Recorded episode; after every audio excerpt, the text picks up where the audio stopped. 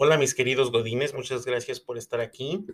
Bienvenidos al capítulo 4, en el cual vamos a tocar un tema muy interesante, eh, que si bien está de moda, también es importante que lo consideres, eh, porque ahorita está marcando la diferencia entre empresas que son exitosas y las que no. Y eh, el tema es la creatividad en tu negocio. muchas veces nos hablan de creatividad como un tema mm, como de que tienes que descubrir el hilo negro, es decir, que tienes que inventarte algo totalmente nuevo.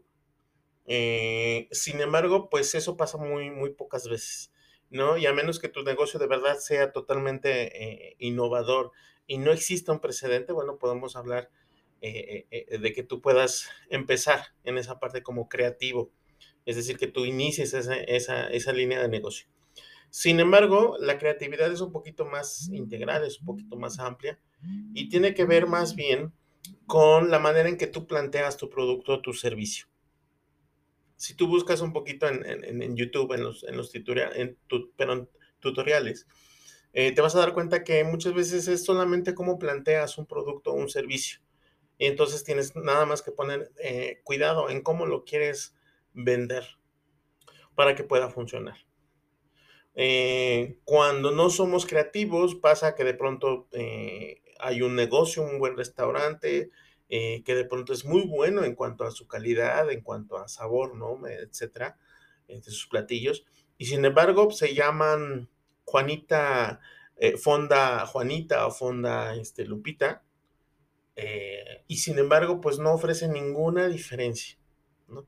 Y entonces, cuando hay un público acostumbrado a que tiene muchas opciones, pues en realidad al no ver nada que le llame la atención, pues se pasa de largo y se va pues a lo mejor a la que cueste más barato, ¿no?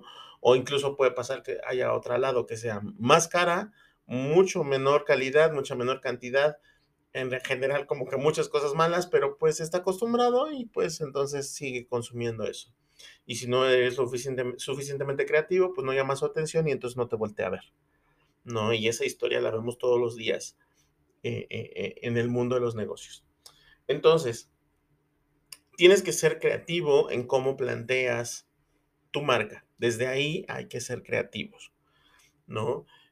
Tiene que ver con si ya creaste tu logo o, tu, marca, bueno, pues nos alineamos a eso, pero de preferencia si, si lo puedes cambiar o, o lo vas a crear, pues hay que pensar desde un principio cómo lo quieres llamar, ¿no? En, mi caso, la, la, empresa que creé con mi socio, el nombre fue, digamos que es algo tan fácil, tan simple y a la vez tan ingenioso que la gente lo recuerda, ¿no? Es muy, es muy, es muy, se da mucho que nos, nos recuerda muy fácil el nombre de nuestra marca, de nuestra empresa y nos reconocen como tal, ¿no? Entonces eso, eso significa que estuvo bien pensado el nombre. Entonces, si tú vas a vender algo, procura que sea diferente a los demás. ¿No? Eh, eh, es decir, eh, sabemos que hay ciertos, ciertos negocios que ya están como muy, muy hechos a cierta forma, entonces el hecho de que tú incluso cambies algo, pues puede incluso ser, puede resultar contraproducente. Sin embargo, si lo planteas de manera correcta, bueno, entonces funciona, ¿no? Entonces ahí nada más es que seas creativo en la forma en que planteas tu negocio. Esa es la, la idea principal.